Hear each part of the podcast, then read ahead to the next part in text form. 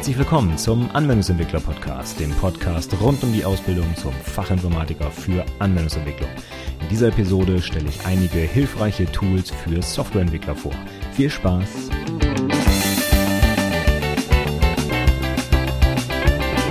Hallo und herzlich willkommen zur 40. Episode des Anwendungsentwickler Podcasts. Mein Name ist Stefan Macke und heute habe ich mal als kleine Abwechslung zu den ganzen Lädchenkontrollen in letzter Zeit eine kleine Episode eingeschoben, in der ich ein paar Windows-Tools vorstelle, die uns das Leben als Softwareentwickler ein bisschen einfacher machen. Ich habe die Episode mal gegliedert in drei große Teile und zwar fange ich an mit Tools rund um die Produktivität bei der täglichen Arbeit. Dann habe ich ein paar Systemtools mitgebracht und dann auch noch zum Abschluss ein paar sonstige Tools, die ich auch noch empfehlen kann. Und ich würde sagen, wir steigen direkt einfach mal ein. Ähm, was meine ich überhaupt mit diesen Tools, die uns das Leben einfacher machen? Ich habe über die Jahre, die ich nun schon in der Softwareentwicklung tätig bin, einige kleine hilfreiche Werkzeuge, ich sage einfach mal Softwareprodukte äh, gefunden, einige kostenfrei oder die meisten kostenfrei, einige allerdings auch ähm, kostenpflichtig, die mir das Leben bei der Arbeit einfacher machen. Sei es zum Beispiel ein Tool, um in Millisekundenbereich irgendwelche Dateien auf der Festplatte zu finden, wenn man mal wieder irgendwelche Logdateien geschrieben hat und nicht weiß, wo sie gelandet sind. Oder zum Beispiel, wenn äh, irgendein Prozess abgestürzt ist und eine Datei im Zugriff hat. Wie finde ich dann raus, welcher Prozess das ist, welchen Prozess ich killen muss? Solche Sachen meine ich. Aber es geht auch noch ein bisschen weiter. Hauptsächlich soll es natürlich hier um ähm, die Softwareentwicklung gehen. Also wie können wir uns das Leben da einfacher machen? Wie kann ich zum Beispiel verhindern, dass ich ständig immer wieder dieselben Texte eingeben muss? Ja, dafür kann ich zum Beispiel einfach ein Tool benutzen. Oder wenn mich schon immer genervt hat, dass ich nur ein Element in der Zwischenablage speichern kann, gibt's dafür auch was, um das Ganze ein bisschen aufzustocken und so weiter und so fort. Und ich fange einfach mal ganz oben an auf meiner Liste. Und das erste, was ich mir immer installiere, wenn ich ein neues Windows zum Beispiel aufsetze oder eine Entwicklermaschine fertig mache, ist ein äh, Ersatz für den Windows Explorer. Der ist zwar in den letzten Windows-Versionen immer besser geworden, jetzt an Windows 10 zum Beispiel finde ich ihn auch eigentlich sehr gut, aber was mir zum Beispiel fehlt, ist die Möglichkeit, mehrere Tabs zu öffnen und mehrere verschiedene Speicherorte gleichzeitig aufzumachen. Und ein Tool, was ich dafür benutze, ist der Explorer Plus Plus. Gibt es, wie gesagt, für jede Windows-Version und da habe ich zumindest das, dass ich mehrere verschiedene Orte dort abspeichern kann. Ich kann mir auch Favoriten ablegen und so weiter und so fort. Der kann auch ganz viele andere tolle Dinge. Ich brauche ihn hauptsächlich dafür, damit ich halt bestimmte Orte, die ich mehrfach am Tag zum Beispiel aufmache, irgendwie mein Entwicklungsverzeichnis, mein Workspace, mein Git und was auch immer, dass ich die einfach dort ablegen kann und schnell darauf zugreifen kann und nicht jedes Mal wieder durch die Ordnerstruktur navigieren muss. Ja? Geht deutlich schneller, wenn ich mir da so einen Tab ablegen kann. Macht mich also ein bisschen produktiver, weil ich halt schneller die Ordner finde, in denen ich ständig zugange bin. Ich muss die halt nicht immer wieder einzeln aufmachen. Nächstes Tool auf meiner Liste wäre CLCL. Das ist ein Multi-Clipboard. Das sorgt dafür, dass ich nicht nur ein Element in der Zwischenablage halten kann, sondern mehrere. Zum Beispiel in meinem Fall habe ich 30 konfiguriert. Das heißt, wenn ich Steuerung C drücke, wird Anstatt die, äh, das Clipboard zu überschreiben, wird immer ein weiterer Eintrag in die Clipboard-Liste, sage ich mal, hinzugefügt. Der aktuell kopierte äh, Inhalt bleibt natürlich mit Steuerung V einfügbar, das ist klar. Aber ich kann, wenn ich möchte, mit dem Shortcut auch auf die alten Elemente zugreifen. Das heißt, gerade wenn ich zum Beispiel bei der Programmierung irgendwas äh, Copy-Paste-mäßig mache, nein, ich programmiere nicht mit Copy-Paste, aber wenn man zum Beispiel lange Variablennamen hat, ja, kann man, äh, wenn man die häufiger braucht, mit Copy-Paste die natürlich ein bisschen schneller eingeben, als wenn ich jedes Mal die äh, Syntaxvervollständigung äh, nehme oder das sogar ausschreiben muss. Und für solche Dinge ist das eine super Sache. Ich kann mir also durchaus mehrere Sachen hintereinander sofort kopieren und dann mit einem anderen Shortcut, ich habe das zum Beispiel auf Steuerung Alt V gelegt, kriege ich dann halt eine Auswahlliste, kann dann direkt zum Beispiel mit den Cursor-Tasten runtergehen oder ich drücke direkt eine Nummer und dann wird direkt der Eintrag aus dem, ja, aus der Liste der Clipboard-Einträge eingefügt. Das spart mir, glaube ich, ziemlich viel Tipperei und ziemlich viel nerviges Hin- und Her-Getabbel zwischen den Anwendungen, um wieder irgendwas anderes zu kopieren und einzufügen. Das nächste auf meiner Liste ist dann Auto-Hotkey. Das ist ein, ja, soll man sagen, ein, ein Textvervollständiger.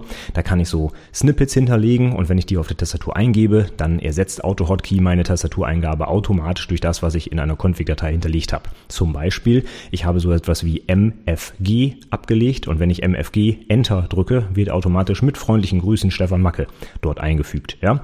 Also so bestimmte Floskeln, die ich einfach mehrfach am Tag brauche, die hinterlege ich in Auto-Hotkey leg mir das auf ja bestimmte Phrasen, die ich so auf der Tastatur nicht eintippen würde, wie zum Beispiel eben MFG. Am besten mache ich noch einen Hash dahinter, dann kann ich ganz sicher sein, dass er mir nicht einfach wild irgendeinen Text ersetzt, den ich auch tatsächlich so schreiben wollte.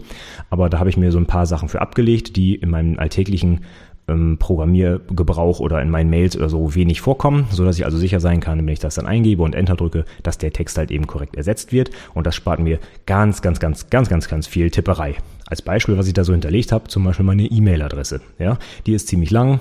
Ähm, zum Beispiel auch für diese hier beim Anwendungsentwickler-Podcast eine Mail at anwendungsentwicklerpodcast.de. Die ist schon ziemlich lang und die kann ich mir einfach als Snippet hinterlegen und muss dann zum Beispiel nur noch eingeben, was weiß ich, pod, mail, hash, enter. Und dann habe ich die Mail sofort reingepastet. Das geht also deutlich schneller, als wenn ich das immer eintippen muss. Man kann mit AutoHotkey noch ganz viele tolle andere Sachen machen. Das ist quasi schon eine eigene Programmiersprache. Da kann ich also auch Windows mit fernsteuern und mir Makros anlegen und so weiter und so fort. Ich benutze das häufig eben dafür, dass ich Texte, die ich wirklich mehrfach täglich benutze, dort hinterlege, um mir einfach die Tipparbeit zu sparen. Und das Tool ist kostenfrei, hat auch eine super Community, ein super Forum, wo alles Mögliche erklärt wird, wie man damit umgehen kann. Und das Ding kann ich einfach empfehlen. Gehört zu einem der ersten Programme, das ich mir immer installiere, wenn ich Windows aufsetze. Das nächste Programm geht auch so ein bisschen in Richtung nicht so viel tippen und vor allem nicht so viel merken, denn wie ihr sicher wisst, bei jeder 0815 Webanwendung heutzutage brauche ich mein eigenes Passwort und die kann ich mir einfach teilweise gar nicht mehr merken. Und um nicht Gefahr zu laufen, überall dasselbe Passwort zu benutzen oder die irgendwie ableitbar äh, mir auszudenken, habe ich ein Tool installiert, das heißt KeyPass. Gibt auch noch andere LastPass und OnePass oder so gibt es glaube ich auch noch. Ich benutze seit Jahren KeyPass, ich komme damit wunderbar klar. Und das hat zum Beispiel auch eine Integration in den Browser. Das heißt, ich kann mit äh, einem Klick oder am besten noch mit einem Shortcut direkt zum Beispiel mich an der Webanwendung anmelden und muss mir nicht die Passwörter merken. KeyPass hat auch ein integriertes Passwortgenerierungstool, das dann sofort auf Knopfdruck so ein 20-stelliges Passwort generiert. Das muss ich mir dann auch tatsächlich gar nicht mehr merken. Ich brauche nur noch ein Masterpasswort, um meine Passwortdatenbank aufzumachen und alles andere, ja, brauche ich mir nicht merken, sondern das ist sicher hinterlegt und ich kann es wirklich auf Knopfdruck in alle meine Anwendungen einfügen. Das ist eine tolle Sache, macht mein Leben insgesamt sicherer und ich muss mir weniger merken und habe nicht so viel Tipparbeit. Also ein weiteres Tool, was die Produktivität deutlich steigert. Vor allem, wenn man dann halt wirklich wichtige Passwörter dort hinterlegt, ähm, dann habe ich es jetzt inzwischen schon so, dass ich mir die einfach gar nicht mehr merken kann und mehr, gar nicht mehr merken will. Ja? Also wo ich früher halt zum Beispiel bei eBay oder Amazon oder sowas durchaus sprechende Passwörter hatte, habe ich jetzt halt irgendeine 20-stellige Kombination. Wenn die jemand rausbekommt, ja, ist das toll, aber in keinem anderen meiner Accounts, egal wo, wird die dieses Passwort gültig sein. Von daher ist wirklich ein schönes Einmal-Passwort dann, das ich mir auch nicht mehr merken muss und auch nicht merken kann, ist auch nicht das Ziel, sondern ich verwalte die einfach alle mit KeyPass. Das macht mein Leben, finde ich, deutlich sicherer auf jeden Fall. So, das nächste Tool, was ich äh, jedem Softwareentwickler nur ans Herz legen kann, sich das sofort zu installieren, wenn das noch nicht geschehen ist, ist ein vernünftiger Texteditor. Und ich will noch nicht mal sagen, welcher jetzt hier der beste ist. Ja, da kann man ja auch, äh, wie so häufig bei der Programmierung, ne, wo kommt die Klammer hin, kann man auch bei Editoren Grabenkämpfe führen, wie zum Beispiel Vim versus Emacs. Ja, welcher ist jetzt der bessere Editor? Ich kann und will es gar nicht bewerten. Für mich gilt seit Jahren, der VI ist mein Editor of Choice, sage ich mal. Aber es gibt auch noch andere tolle Editoren, die man nutzen kann, wie zum Beispiel Notepad oder PSPad. Die habe ich beide installiert oder ich habe sogar alle drei. Ich habe den Vim, ich habe Notepad und PSPad, weil die alle für bestimmte Einsatzzwecke ihre Vor- und Nachteile haben. Und dann nehme ich halt eben genau den Editor, der am besten passt. Ich finde es immer ganz schrecklich, wenn ich bei Leuten, die auch teilweise schon seit äh, Jahren irgendwas in der Softwarebranche machen oder in der IT-Branche, auf den PC schaue und ich finde da nicht mal einen vernünftigen Texteditor. Ja, die machen tatsächlich alles Mögliche mit dem Notepad oder die haben anscheinend gar keine Aufgaben, die man mit dem Texteditor lösen kann. Wobei ich brauche einen Texteditor eigentlich jeden Tag. Ich kann mir gar nicht vorstellen, wie es äh, ist, ohne einen Texteditor äh, leben zu können, ja. Denn ich mache so viele Sachen, wo ich irgendwie einen schnellen, vernünftigen ähm, Texteditiermodus haben will, weil ich zum Beispiel keine Ahnung, was fällt mir da ein? In einer Java-Klasse, wo ich 23 äh, Attribute drin habe, die will ich alle, ähm, keine Ahnung, in einem Konstruktor zum Beispiel füllen. Ja, das will ich mir doch nicht alles abtippen. Da kopiere ich mir einmal äh, die Liste und mache mit ein paar Suchen und Ersetzen, Ausdrücken, äh, kopiere ich mir meinen Code so zurecht, dass ich den mit Copy-Paste wieder zum Beispiel in den Clips einfügen kann, ja, oder in einer anderen Programmiersprache. Das ist so, so ein Standardbeispiel. Oder ich will irgendwie eine CSV-Datei auseinandernehmen oder äh, weiß der geil was. Im Texteditor kann man alles machen, ja, egal ob XML oder CSV oder äh, Java-Code oder was auch immer. Ich brauche einen vernünftigen Editor. Und da kann ich persönlich immer nur den VI empfehlen oder Vim heißt er ja eigentlich in der neueren Version. Ähm, der hat eine sehr äh, soll man sagen, sehr steile Lernkurve. Ja, es ist sehr äh, schwierig am Anfang zu den benutzen. Ich sage immer so zu meinen Azubis, wenn die den ersten Mal, äh, wenn die das erste Mal den Editor aufmachen, dass sie wahrscheinlich nicht mal den Editor beenden können, denn er funktioniert überhaupt nicht so, wie man es erwartet. Ja, er hat für für alle möglichen Tasten, die es auf der Tastatur gibt, hat der VI eine bestimmte Bedeutung und Belegung. Das heißt, ich kann nicht einfach machen hier Escape und dann geht er raus, sondern ich muss zum Beispiel mit Doppelpunkt Q aus dem VI rausgehen. Ja, das muss man natürlich erstmal wissen, sonst kann man ihn eigentlich gar nicht benutzen. Aber wenn man das einmal gemeistert hat und sich damit mal einmal intensiver beschäftigt hat und auch etwas länger auseinandergesetzt hat, dann glaube ich, findet man keinen Editor, mit dem man schneller arbeiten kann. Der zentrale Vorteil beim VI ist, dass ich für alles, was ich mit dem VI machen will, die Home Row, also die ähm, Position auf der Tastatur, wo normalerweise beim Zehn-Fingersystem meine äh, Finger liegen, die muss ich nicht verlassen. Ich muss noch nicht mal zum Hoch- und Runterscrollen auf die Pfeiltasten gehen, sondern ich kann das alles mit den Buchstaben auf der Tastatur machen. Das heißt, wenn ich wirklich Zehn-Fingersystem beherrsche, bin ich mit dem VI optimal bedient, denn da kann ich wirklich so schnell arbeiten wie in sonst keinem Editor. Aber für bestimmte andere Ansatzzwecke äh, ist zum Beispiel das Notepad oder PSPad auch genauso gut oder noch besser geeignet. Ich finde zum Beispiel beim Suchen und Ersex äh, Ersetzen, gerade mit regulären Ausdrücken, finde ich es ein bisschen schöner, wenn ich äh, zum Beispiel mir so eine Vorschau angucken kann und das schrittweise durchklicken kann, sage ich mal. Das kann man im VI zwar auch, ist auch ein bisschen umständlich. Deswegen mache ich das gerne zum Beispiel mit äh, etwas visuelleren Texteditoren, wie den beiden gerade genannten. Einen weiteren ganz tollen Editor, den ich auf jedem meiner Systeme installiert habe, allerdings noch nicht ganz so lange, sondern erst so seit einem Jahr ungefähr, ist Markdown Pad. Das ist einfach ein sehr simpler Editor, in dem ich mit Markdown arbeiten kann und der zeigt mir sofort auf der anderen Seite quasi das HTML Preview von Markdown. Wer Markdown noch nicht kennt, ich habe da vor kurzem mal einen kleinen Link der Woche zu gepostet, ist eine kleine Syntax, sage ich mal, ähnlich einer Wiki-Syntax zum Beispiel, wo man einfach ein Sternchen eingibt und daraus wird dann ein, äh, ein Aufzählungszeichen gemacht zum Beispiel oder ich mache einen Hash vor einen Text und dann wird das eine Überschrift und so weiter. So, so eine äh, kleine Textsyntax, um, sage ich mal, Text semantisch auszuzeichnen, in Überschriften, in Aufzählungen und so weiter und Links und Bilder einzubauen und so weiter. Und das macht das Ganze aber deutlich einfacher, als wenn ich zum Beispiel mit HTML schreibe, ne, wo ich immer die Tags habe und die wieder zumachen muss und und und. Und Markdown ist sehr leichtgewichtig, sage ich mal. Das kann man innerhalb von fünf Minuten lernen. Die wichtigsten Sachen hat man dann drauf. Und das äh, große, der große Vorteil bei Markdown ist, dass ich aus einem Markdown-Text alles mögliche andere an Texten generieren kann, wie zum Beispiel HTML. Ich kann sogar LaTeX daraus generieren, ja. Ich kann mir DocBook daraus generieren, wenn ich irgendwie mit XML arbeiten will und so weiter. Das heißt, ich kann das in alle möglichen anderen Formate umformatieren und ich kann sogar in den Tools, die ich einsetze, zum Beispiel WordPress für den Blog zu diesem Podcast oder in meinem Wiki und so weiter, da kann ich überall mit Markdown arbeiten. Das heißt, ich muss mir eigentlich nur eine einzige Syntax merken und muss nicht für jedes System wieder was Unterschiedliches lernen und dann irgendwie umständlich mit HTML oder so rumfrickeln, sondern ich kann es mit Markdown machen, Copy-Paste in das System und ich bin fertig. Und weil es ein reines Textformat ist, kann ich es perfekt versionieren, ich kann es in Git hochladen und so weiter. Also kann ich nur jedem empfehlen und Markdown-Pad ist ein toller Editor, denn da sehe ich sofort, wie das dann nachher auch aussehen würde.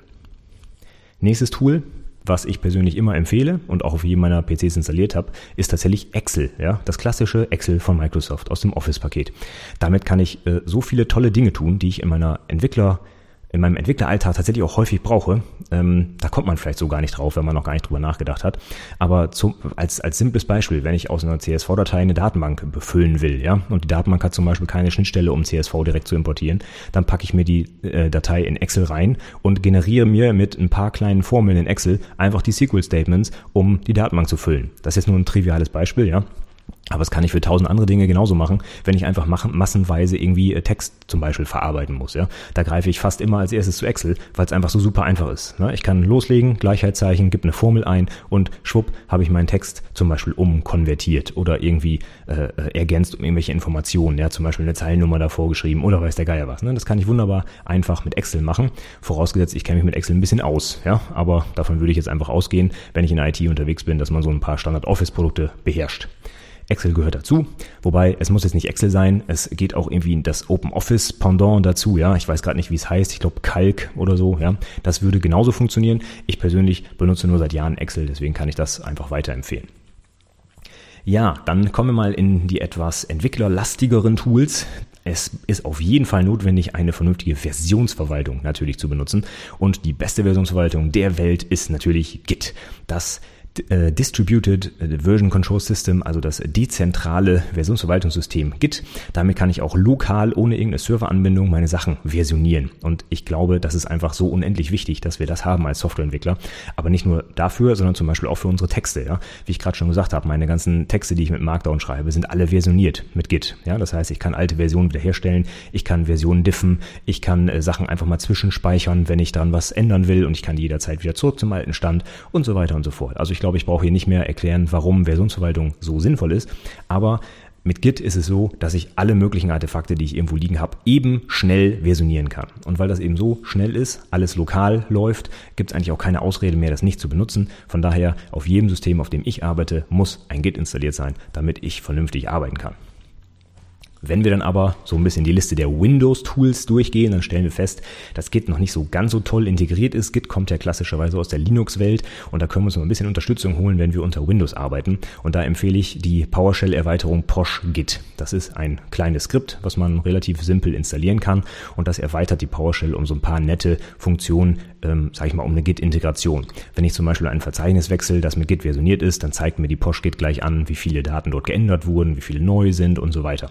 Das heißt, ich sehe direkt im Prompt, was sich da an meinem Repo getan hat und ich muss nicht jedes Mal git status, git status, git status machen. Das ist eine tolle Sache. Wenn man das ein bisschen tunt, ist das auch einigermaßen schnell. Ja, am Anfang ist das ein bisschen langsam, wenn man noch nicht so ein paar äh, Feineinstellungen da gemacht hat. Aber schaut euch das mal an. Ist wirklich eine, eine tolle Sache, um mit Git noch ein bisschen schöner unter Windows oder der PowerShell zu arbeiten. Für die CMD, also für die Kommandozeile geht das nicht. Man braucht wirklich schon die PowerShell. Aber ich würde sagen, dass man heutzutage, äh, also wer, wer heutzutage noch auf der Kommandozeile arbeitet und nicht auf der PowerShell, der macht grundsätzlich was falsch. Von daher würde ich sagen, das ist ein, eine super Empfehlung.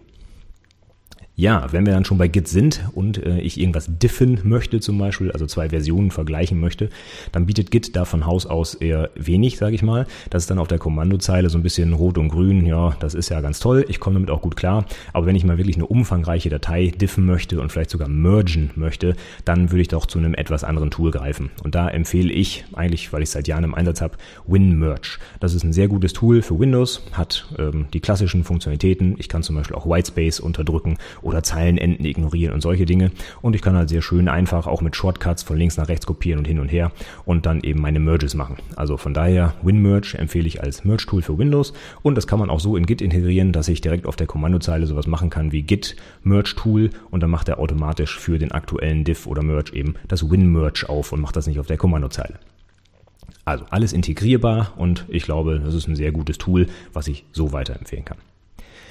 Ja, dann äh, kommen wir als nächstes zu der IDE, also der integrierten Entwicklungsumgebung für deine Programmiersprache. Da kann ich jetzt auch eigentlich keine große Empfehlung abgeben. Es geht eigentlich darum, dass du die passende IDE für deine Sprache nimmst. Also zum Beispiel Eclipse für Java aber es kann auch NetBeans sein oder äh, IntelliJ. Das ist mir eigentlich völlig wurscht. Wichtig ist, dass man eine hat und dass man sie einsetzt und auch vernünftig einsetzt. Zum Beispiel im .NET-Umfeld, da geht eigentlich nichts ohne Visual Studio. Ja, ich kann das Ganze auch im Texteditor schreiben, aber das ist einfach nicht schön. Ich brauche eine IDE, um mich produktiv zu machen. Ich will zum Beispiel nicht alle Variablennamen und Klassennamen und so weiter da immer hinschreiben, sondern ich möchte die zum Beispiel von der IDE vervollständigen lassen. Ja, oder ich möchte in Visual Studio eben zum Beispiel das IntelliSense haben dass mir zum Beispiel Fehler direkt angezeigt werden oder dass ich eben Codevervollständigung habe oder jetzt auch im neuen Visual Studio 2015 so Refactoring-Funktionen habe und so weiter. Ne? Das brauche ich, damit ich eben nicht so viel manuell programmieren muss, sondern toolgestützt das Ganze mit ein paar Klicks oder am besten noch nur mit der Tastatur gesteuert meinen Code optimieren kann.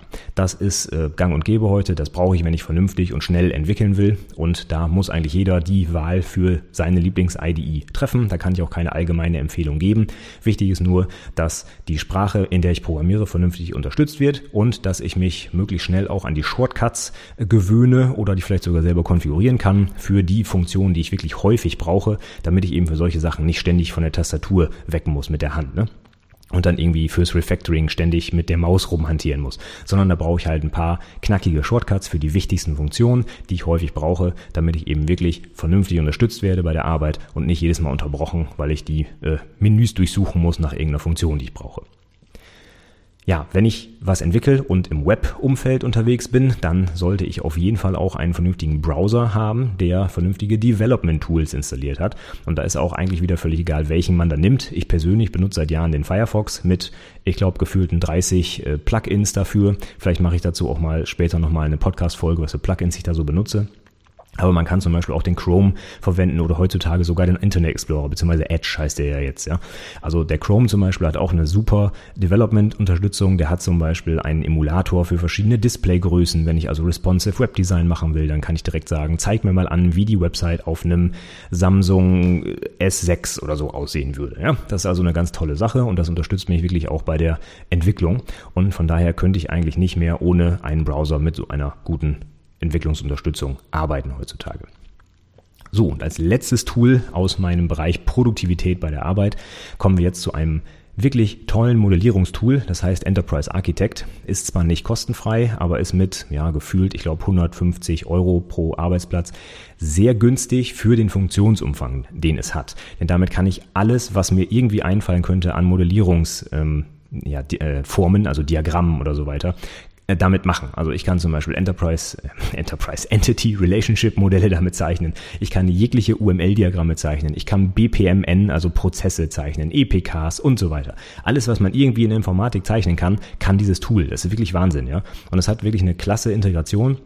Ich kann zum Beispiel aus einem Klassendiagramm Code generieren oder aus bestehendem Code ein Klassendiagramm erzeugen lassen. Ja. Ich kann aus einem Zustandsdiagramm zum Beispiel lauffähigen Code generieren lassen und das in verschiedensten Sprachen. Java, C Sharp, PHP, das ist alles Mögliche dabei. Ja? Und das Tool ist wirklich relativ günstig für diesen Funktionsumfang. Das haben wir seit Jahren auch in einer Firma im Einsatz und das ist wirklich ein äh, super Werkzeug. Kann ich nur jedem empfehlen, hat auch eine Unterstützung für die Versionierung der Modelliere, äh, der, der, der Modelle, die man zeichnet. Das heißt, ich habe zum Beispiel eine Integration in SVN oder Git und da kann ich nachher dann auch wirklich einen Diff machen auf die Modelle und so weiter und so fort. Das Tool ist einfach der Hammer für den Preis. Ich kann es nur jedem empfehlen. Und gerade als äh, mittelloser Azubi, es gibt auch eine Studentenversion oder auch so eine Probierversion, glaube ich, die man sich mal angucken kann.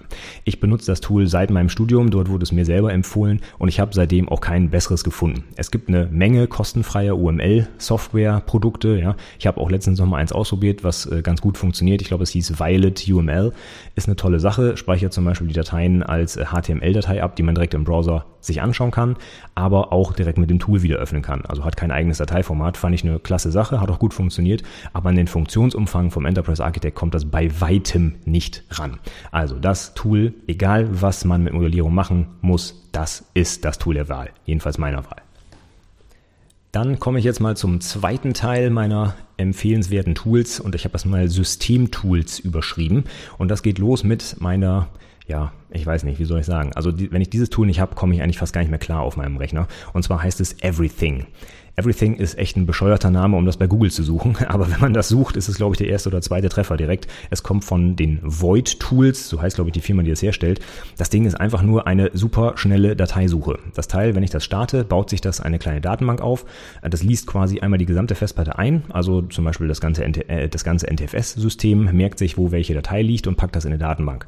Und ich kann nach einer kurzen Initialisierungsphase, das kann ein paar Sekunden dauern für die ganzen Festplatten, aber dann kann ich wirklich auf Knopfdruck alle Dateien auf meiner Festplatte finden. Ich gebe also wirklich zum Beispiel den Buchstaben A ein und zack ist sofort sichtbar, wo das A zum Beispiel im äh, Namen auftaucht. Und das ist per, also für mich persönlich einfach unerlässlich, wenn ich zum Beispiel irgendwelche Log-Dateien suche, die ich verloren habe. Oder was weiß ich, ich suche MP3s, die irgendwo auf der Festplatte liegen, ja. Keine Ahnung wo. Ich mache Everything auf und ich gebe die äh, ein paar Tastendrücke ein und schwupp habe ich die Datei da. Das ist also wirklich der Wahnsinn. Das ist super schnell und es gibt einfach nichts Besseres, um irgendwie Dateien zu suchen. Also immer wenn ich sehe, dass Leute im Windows Explorer die Windows-Suche benutzen, um Dateien zu finden, denke ich mir, mein Gott, Leute, installiert euch einfach Everything. Das muss man noch nicht mal installieren. Das kann man sich als eine Excel-Datei runterladen. Ja, das muss man nicht äh, äh, irgendwo in Programme reinpacken oder sonst was. Man kann das Ding direkt starten. Es baut sich die Datenbank auf und dann geht's los. Also perfekte Geschichte. Ich kenne kein Tool, was schneller sucht. Nächstes Tool wäre der Process Explorer. Das ist eines der sogenannten äh, Power Tools, hieß es früher mal. Heute heißt es Sys Internals a Suite von äh, Mark, wie heißt der, Rusinovic, glaube ich, der von, Mark, von Microsoft inzwischen äh, aufgekauft wurde. Also diese ganze Tool Suite, zu der der Process Explorer gehört. Und das ist so ein, so ein äh, ja, Power Tool eben. Das äh, ersetzt den Task Manager unter Windows. Und das hat eine ganz wichtige Funktion, weswegen ich das Ding auch so gerne habe. Und zwar kann man nach öffne, äh, offenen Handles suchen, also nach irgendwelchen Dateien, die noch von Prozessen im Beschlag sind und kann dann rausfinden, welcher Prozess diese Datei gerade offen hat und kann den dann killen. Das brauche ich relativ häufig leider. Wenn ich zum Beispiel mit Git rumhantiere und Git äh, raucht mir ab oder wenn ich einen Java-Prozess habe und lade lad eine große Datei und dann äh, ratzt mir das Java ab und so weiter, dann sind diese Dateien nachher im Zugriff. Ah, oft übrigens auch bei Excel zum Beispiel, ja, dass äh, irgendwie Excel nicht mehr richtig äh, zuging und dann ist die Datei nicht mehr öffnbar und so weiter. Und um rauszufinden, welcher konkrete Prozess jetzt gekillt werden muss, damit ich wieder an die Datei rankomme, nutze ich den Process Explorer. Auch so ist es eine ganz tolle Sache. Es äh, erweitert quasi den, den ähm, den Taskmanager von Windows, den du bestimmt kennst, um ein paar zusätzliche Spalten. Ich kann das auch nett sortieren nach Speicherverbrauch und CPU-Verbrauch und so weiter. Ist eine tolle Sache, aber hauptsächlich brauche ich es eigentlich, um eben solche Handles zu finden. Dafür ist es eine, eine tolle Geschichte. Dann als nächstes empfehle ich immer den Irfan View. Ich hoffe, das spricht man so aus. Das, äh, der Typ heißt Irfan oder Irfan, ich weiß es halt nicht, der dieses Programm geschrieben hat. Ist einfach nur ein super schneller und leichtgewichtiger Bildanzeiger, sage ich mal. Also um irgendwelche Bildformate zu öffnen. Und der kann einfach alles Mögliche anzeigen. Also PNG und JPEG, das kann wirklich jeder. Aber auch irgendwelche komischen, abstrusen Dinger kann der öffnen. Und das Ding ist einfach super schnell. Also bevor ich eine Datei mit Photoshop aufgemacht habe, ja, braucht der Irfan View dafür ein Zehntel der Zeit, wenn überhaupt. Also ich mache eine Datei auf und bumm ist sie da.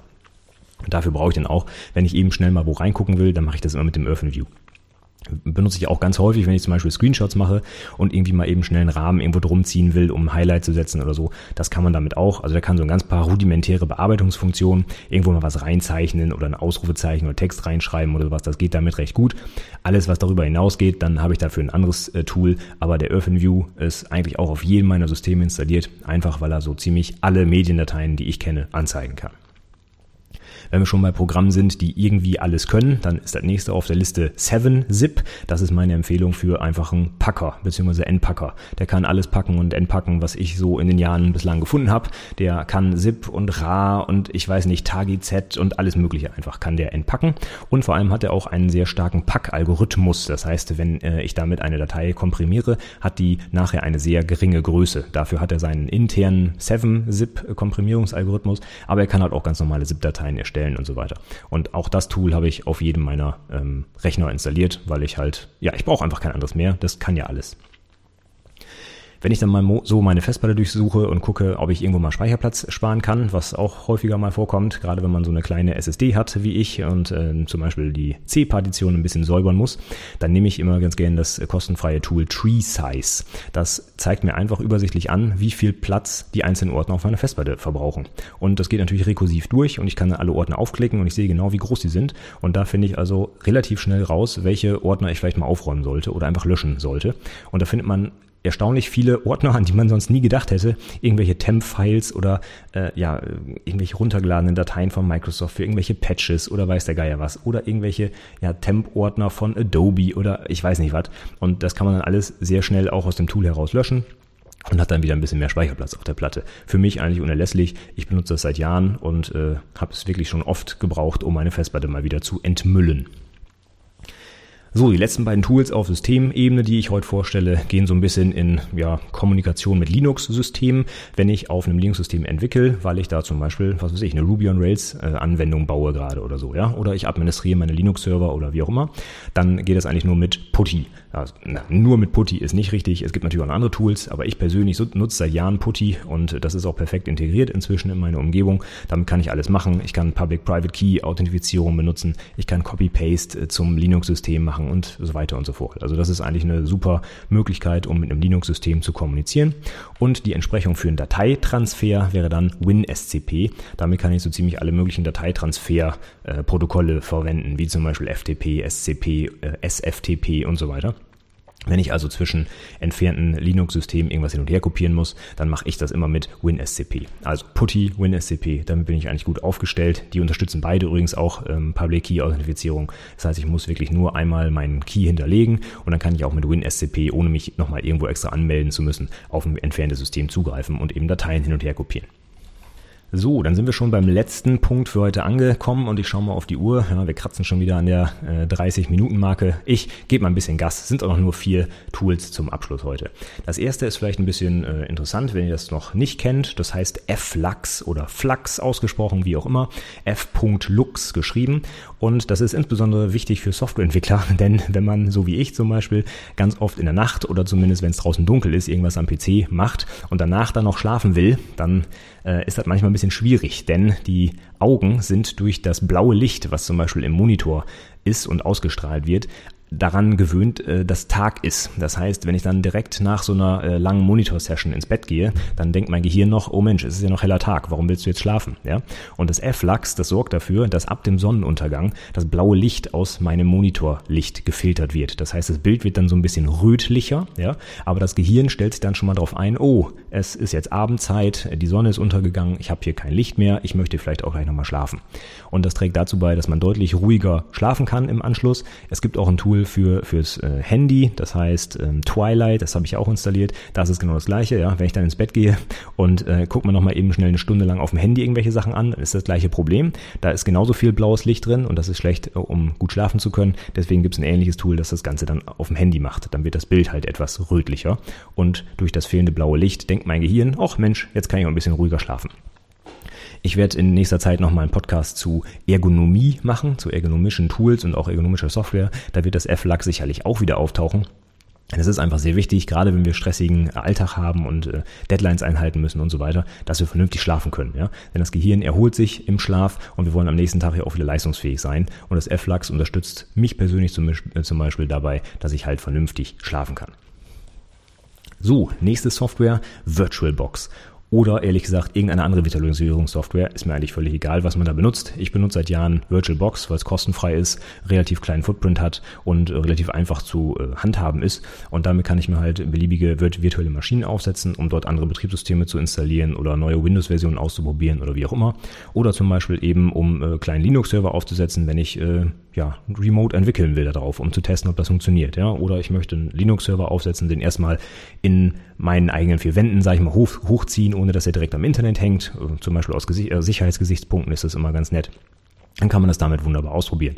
Oder gerade auch, wenn ich zum Beispiel Windows-Software programmiere und ich muss die auf verschiedenen Windows-Versionen testen. Ja, dann installiere ich mir halt mehrere virtuelle Maschinen und kann die Software dann halt darauf ausprobieren. Und ich glaube, es gibt keine einfachere Möglichkeit heutzutage, um sich ein, zum Beispiel eine komplexe Netzwerkumgebung aufzusetzen, um irgendwas zu testen oder zum Beispiel sich auf die Prüfung nochmal vorzubereiten im Netzwerkumfeld, ja, als das einfach in einer virtuellen Umgebung zu tun. Und das kann ich mit VirtualBox relativ einfach.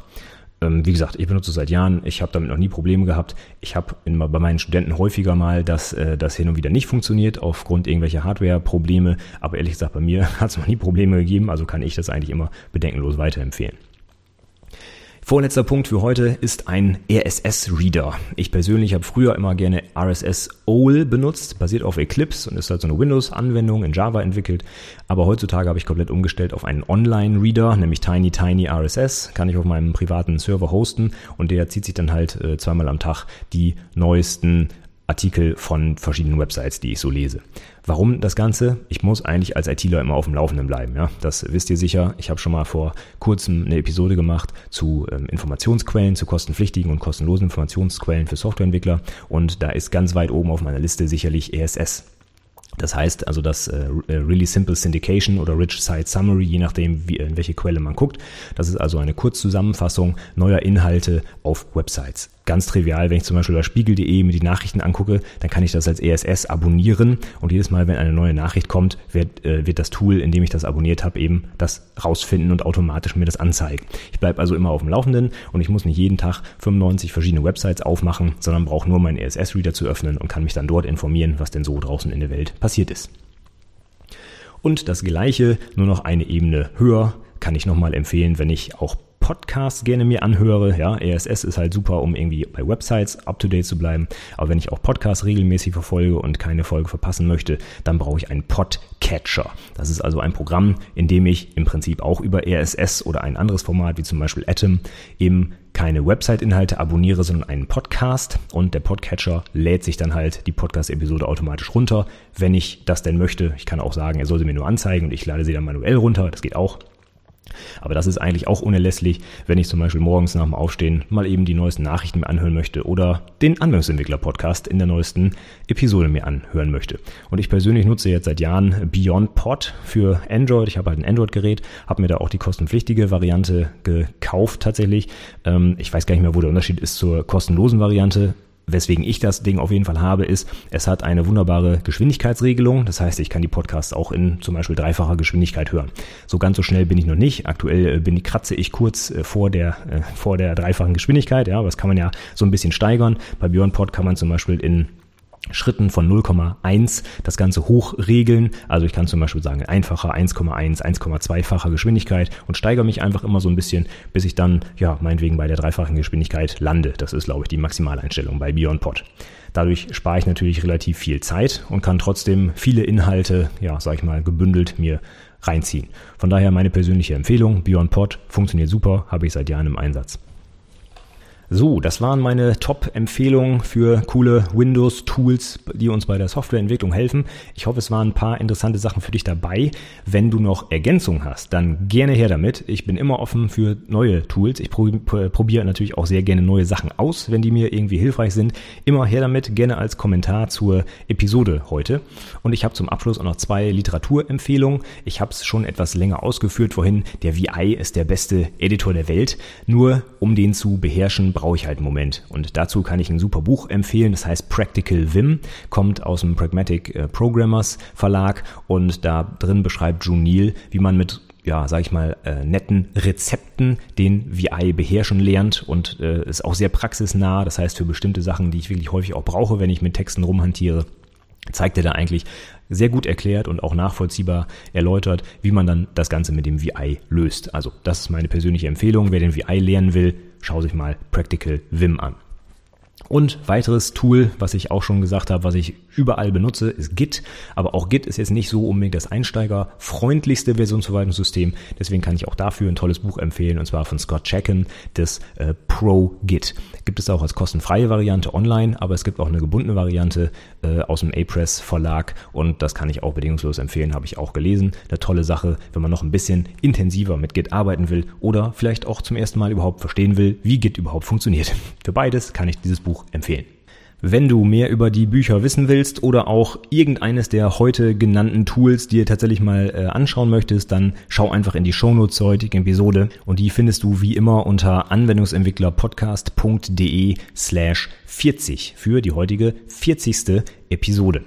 Wenn du da schon bist, dann schau doch mal im Blog vorbei. Letzte Woche habe ich da einen kleinen Artikel geschrieben, äh, eine tolle Rezension von einem Buch, was ich auch sehr empfehlen kann, und zwar äh, Professional Test Driven Development with C Sharp. Das ist quasi die Entsprechung zu dem, ähm, wie heißt es, äh, JUnit Buch, was ich vor ein paar Wochen mal rezensiert habe schon, ja. Also quasi die Entsprechung für die .NET Welt. Wenn du also eher im .NET Umfeld unterwegs bist und nicht in Java, dann kann ich dir dieses Buch empfehlen, sind wirklich tolle Sachen drin, wie zum Beispiel auch so ganz grundlegende Sachen, die Solid-Prinzipien zum Beispiel oder Refactoring und Code Smells. Und es wird halt eben auch nochmal auf einen wirklichen Haufen Frameworks eingegangen, die man in .NET so nutzen kann, fürs Mocking und für Dependency Injection und so weiter. Das ist alles in dem Buch drin und ich glaube mit 300 oder 400 Seiten, irgendwie sowas um den Dreh, hat das äh, sehr gut zu lesen. Ist zwar schon ein bisschen älter, ist glaube ich aus 2011, aber es ist immer noch sehr, sehr relevant und das ist meine persönliche Empfehlung, wenn ich mit testen will und mit einsteigen will für den äh, .NET-Bereich kann ich das absolut empfehlen. Und wenn wir schon im Bereich .NET sind, meine Links der Woche letztes Mal gingen tatsächlich auch um C-Sharp und zwar die schlechtesten Sprachfeatures von C-Sharp. Da hat Eric Lippert, das ist einer, der beim C-Sharp-Compiler mitentwickelt hat, mal einen kleinen Artikel zugeschrieben, was er so findet, was die ja wie gesagt die schlechtesten Features sind, die C-Sharp so hat. Und ich fand das ganz spannend, das zu lesen. Ich habe zwar viele davon äh, ehrlich gesagt noch nicht so häufig benutzt, aber ich fand es mal cool zu sehen, wie ein äh, Sprachdesigner halt über sein Baby denkt, jetzt so ein paar Jahre nachdem die Sachen so im Einsatz sind. Also guck doch gerne mal rein, vielleicht ist es ja auch für dich äh, ganz spannend, das mal zu lesen. Wenn dir mein Podcast gefällt oder auch die heutige Episode, dann würde ich mich über dein Feedback freuen. Unter äh, den Shownotes kannst du mir gerne einen Kommentar zur Episode schreiben oder du kannst mich auch gerne anmailen unter mail at anwendungsentwicklerpodcast.de. Ganz besonders freuen würde ich mich natürlich über eine Rezension oder eine Bewertung, egal ob bei iTunes, bei Stitcher oder bei Facebook oder wo auch immer. Die Links sind wie gehabt anwendungsentwicklerpodcast.de slash und dann eben iTunes oder Stitcher oder Facebook, um eben dort zu landen und mich zu bewerten bewerten. Würde mich freuen, trägt dazu bei, dass der Podcast noch ein bisschen bekannter wird und ich vielleicht noch mehr Prüflingen helfen kann bei ihrer Ausbildung. Wenn du mir bei Twitter folgen möchtest, kannst du es auch gerne machen. Da ist mein Handle einfach Stefan Macke. Und zuletzt, wie immer, der Hinweis auf meinen Newsletter unter anwendungsentwicklerpodcast.de slash Newsletter kannst du dich für meinen Newsletter anmelden. Dort bekommst du einmal die Woche die aktuellen Updates, was sich so auf der Website getan hat. Hin und wieder auch noch mal ein paar Zusatzmails äh, mit interessanten Inhalten oder wie zum Beispiel letztens mein Gewinnspiel habe ich auch nur über den Newsletter erstmal bekannt gemacht. Und vor allem bekommst du auch direkt Zugriff auf meine Checklisten für die Projektarbeit-Artefakte, also für Dokumentation, Präsentation und den Antrag. Damit kannst du nochmal durchgehen, kurz vor der Abgabe oder am besten etwas länger vor der Abgabe, was man denn noch so besser machen kann an deinen Artefakten. Gut, nächste Woche kommen wir immer noch nicht zurück zu den, Lehrziel, äh, zu den Lehrzielkontrollen. Aber ich mache mal so einen kleinen Ausflug in, den, in die Zeit vor der Ausbildung. Und zwar hatten wir jetzt gerade in den letzten Wochen Vorstellungsgespräche für die Ausbildung im Jahr 2016. Und ich habe da mal so ein paar Sachen aufgeschrieben, die man vielleicht als potenzieller Azubi besser machen kann bei der Bewerbung. Gilt dann vielleicht nicht mehr so ganz für dich, weil du ja hoffentlich schon in der Ausbildung bist oder sogar schon fertig. Aber wenn du nochmal jemanden weißt, der sich für eine Stelle als Fachinformatiker für Anwendungsentwicklung bewerben möchte, dann ist vielleicht diese Folge für ihn genau das Richtige. Sei mal gespannt, was ich mir da so Tolles ausgedacht habe, beziehungsweise was ich aus dem echten Leben so an Lessons Learned mitbringe rund um die Bewerbung für eine Ausbildung. Ja, bis dahin sage ich vielen, vielen Dank fürs Zuhören und bis zum nächsten Mal. Tschüss.